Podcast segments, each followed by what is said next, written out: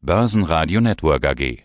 Der Börsenpodcast. Der Eurofinance Weekly Podcast mit Andreas Scholz. Ja, mein Name ist Andreas Scholz vom Finanzplatz Frankfurt. Ich freue mich auf den Eurofinance Weekly, unserem vor allem ja immer auch geldpolitischen Talk am Freitag im Börsenradio.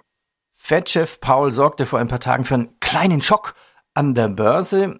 Ja, Paul konnte die Wall Street nur kurz damit beeindrucken, dass die Zentralbank die Zinsen auch durchaus stärker als bislang erwartet anheben könnte. Paul zeigte sich gleichzeitig zuversichtlich, dass die Fed dennoch ein Soft Landing der Wirtschaft erreichen kann. Tja, was ist das jetzt? Fed-Chef Paul verkauft sich als neuer Power Falke. Jetzt sieht's ja sogar aus, dass mit ganz kleinen Tippelschritten nach oben ausgeht. Ja, was ist da genau los?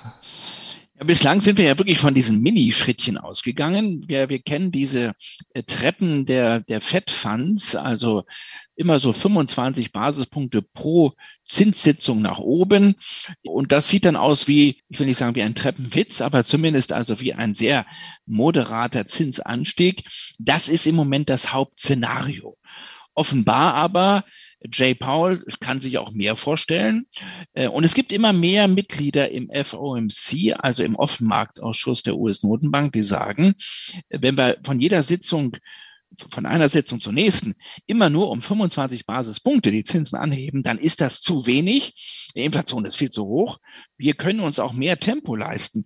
Und da gab es eine ganz klare Frage. Meistens gibt es ja keine klaren Antworten, wenn man einen Notenbanker fragt. Aber es fragte jemand Herrn Paul. Die Frage war äh, wörtlich, was könne denn Herr Paul die FED davon abhalten, am 4. Mai, das ist der nächste Sitzungstermin, auch 50 Basispunkte zu erhöhen. Antwort, und normalerweise gibt es eben keine klaren Antworten von einem Notenbanker, die Antwort war nichts. Das haben dann viele äh, als einen Wink mit dem Zaunpfahl interpretiert. Also für ihn fast schon, ich will nicht sagen ausgemachte Sache, dass es am 4. Mai um 50 Basispunkte nach oben geht. Und das wäre dann ein größerer Treppenabsatz. Aber er scheint hier mindestens die Märkte vorbereiten zu wollen. Und Paul ist nicht in der Minderheit. Die Falken sind nicht in der Minderheit, sondern es gibt neben James Bullard mehr und mehr Mitglieder des Offenmarktausschusses, die offenbar bereit sind, im Mai einen größeren Zinsschritt einzugehen. Das Spannende ist jetzt, es ist eine Gratwanderung. Die Fed muss die Zügel anziehen wegen der Inflation. Sie darf aber eben nicht die Konjunktur zu stark abwürgen. Wir haben ja häufig darüber gesprochen. Aber der Arbeitsmarkt läuft in den amerikanischen Regionen sehr, sehr stark. Man könnte sogar sagen, er ist heiß gelaufen und deswegen drohen ihm Zweitrundeffekte. Und deswegen ist die Fed relativ cool. Sie macht sich ein wenig Sorgen vor einem grauen Schwan können ja nächste Woche mal über ähm, weiße, schwarze und graue Schwäne sprechen. Der graue Schwan für das Jahr 2023 nicht, aber für das Jahr ja 2024 dann. Ich will gleich mal fragen, ein weißer Schwan, schwarzer Schwan ist mir klar, aber was ist denn ein grauer Schwan? Der graue Schwan ist äh, bei, den, bei den Ökonomen ein Risiko, was man ja so in ganz, ganz grauen Umrissen weit weg sieht.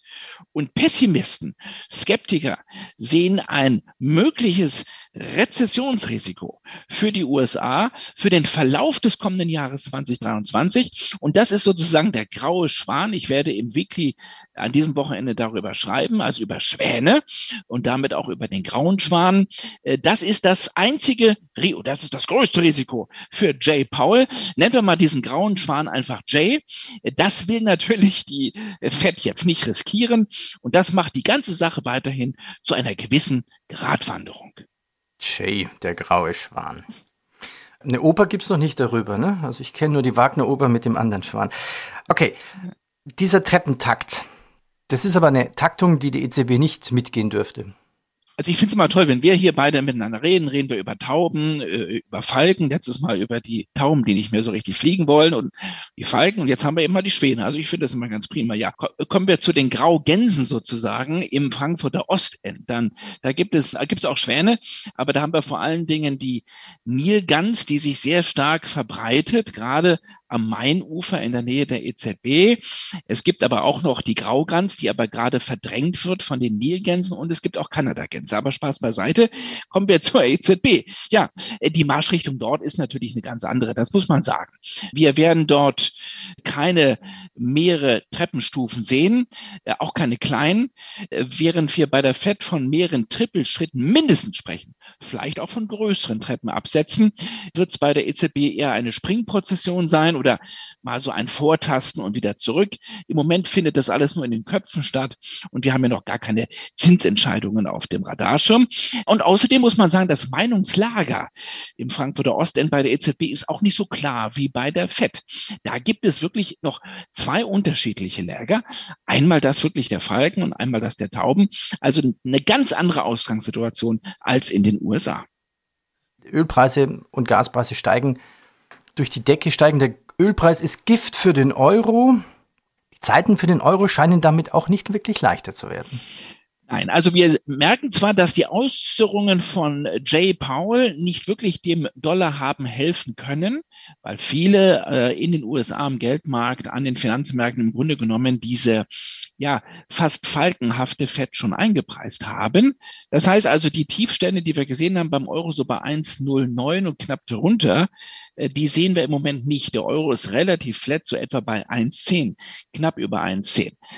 Aber ähm, in die Puschen kommt der Euro auch nicht. Eher erwarten wir alle eine Euro-Schwäche, eine latente Euro-Schwäche.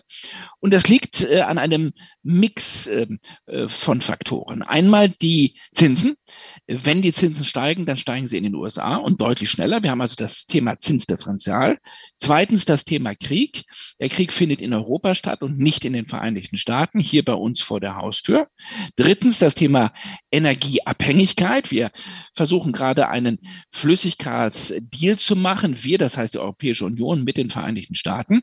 Die Amerikaner sind deutlich weniger abhängig von dem ganzen Thema Energie als wir. Das heißt, das belastet natürlich auch die Währung. Und viertens das Thema Schuldenuhr. Die Amerikaner haben zwar auch eine extreme Verschuldung, aber sie haben eben nicht eine Eurozone, die so fragil ist wie ja hier auf der anderen Seite des Atlantiks. Und das Thema Schuldenunion, das wird wieder auf die Agenda kommen. In dem Moment, wo der Zins steigt, und das ist ja der Grund, warum die EZB sich so Sorgen macht, jedenfalls der inoffizielle Grund. Offiziell wird sie das nicht zugeben. Das ist das Thema Staatsverschuldung. Und das Thema Staatsverschuldung und das Thema Schuldenkrise, das ist noch nie so richtig weg gewesen.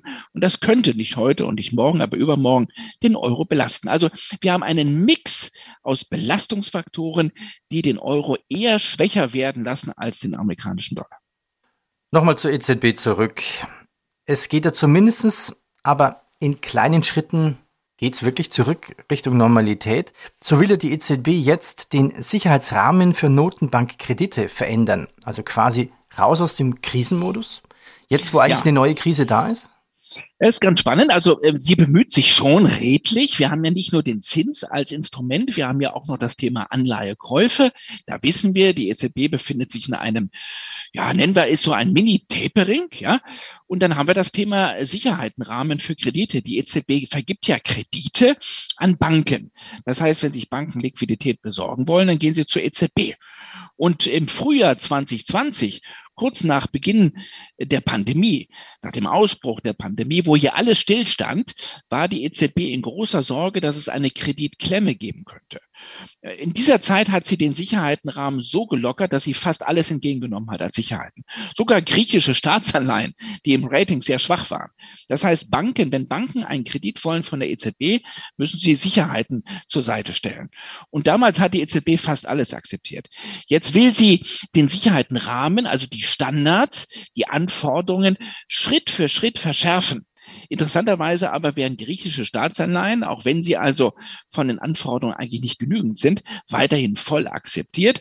Das soll jetzt ab Juli in kleinen Schritten passieren, aber wir, wir, wir nehmen das mal zur Kenntnis und so langsam versucht man hier so ganz, ganz zaghaft den Kreditzügel etwas, etwas anzuziehen, aber es sind wirklich nur homöopathische Bewegungen.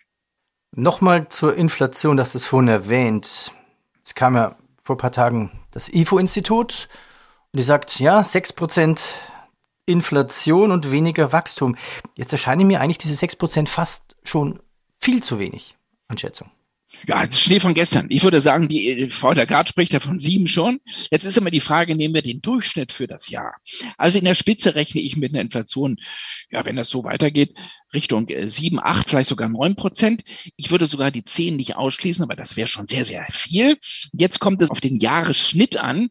Und da kann ich mir die sechs auf jeden Fall vor dem Komma vorstellen. In der Spitze, in der Spitze können wir aber möglicherweise Inflationsraten auf jeden Fall von über acht, vielleicht sogar neun Prozent vorstellen. Wir sind ja in den Vereinigten Staaten bei fast acht Prozent, 7,9 Prozent. Das wird zwar nicht die Inflation über das ganze Jahr im Schnitt sein, aber in den Spitzenbewegungen werden wir solche Inflationszahlen sehen. Auf jeden Fall. Nochmal eine Frage zur EZB. Wir haben schon, wir haben uns öfter schon drüber unterhalten, aber schon länger nicht mehr über den digitalen Euro. Was gibt's denn da Neues? Ja, es gab eine Konferenz jetzt in Basel. Das scheint noch ganz interessant. Wir machen immer so ein Update. Was ist da los bei den Zentralbanken? Es gibt die Ober, Ober, Ober Zentralbank. Ich sage es immer so, ist das Spitzeninstitut aller Zentralbanken, äh, die Zentralbank, die Notenbank aller Notenbanken. Und das ist die Bank für internationalen Zahlungsausgleich. Die sitzt in der neutralen Schweiz in Basel mit dem Zug gerade mal drei Stunden von hier von Frankfurt. Und da gab es eine Konferenz in dieser Woche, einen sogenannten Innovation Summit der BIS. Auf Englisch heißt die äh, Bank for International Settlement. Und da sprach unter anderem auch die Präsidentin der EZB. Und da ging es mal wieder um den digitalen Euro. Haben wir wirklich lange nichts mehr von gehört. Aber wir haben jetzt zumindest zur Kenntnis nehmen dürfen diese Woche, dass die EZB, Zitat Lagarde, im Zeitplan sei und im Budget sei. Das ganze Projekt kostet auch Geld, nämlich Euro. Dieser digitale Euro soll in vier Jahren kommen. Wir hören und staunen in vier Jahren. Die EZB hängt ja jetzt schon hinterher. Das große Risiko sind die sogenannten privaten Währungen. Die sind weiterhin auf dem Vormarsch. Die vielen privaten digitalen Währungen, Stablecoins, Kryptowährungen.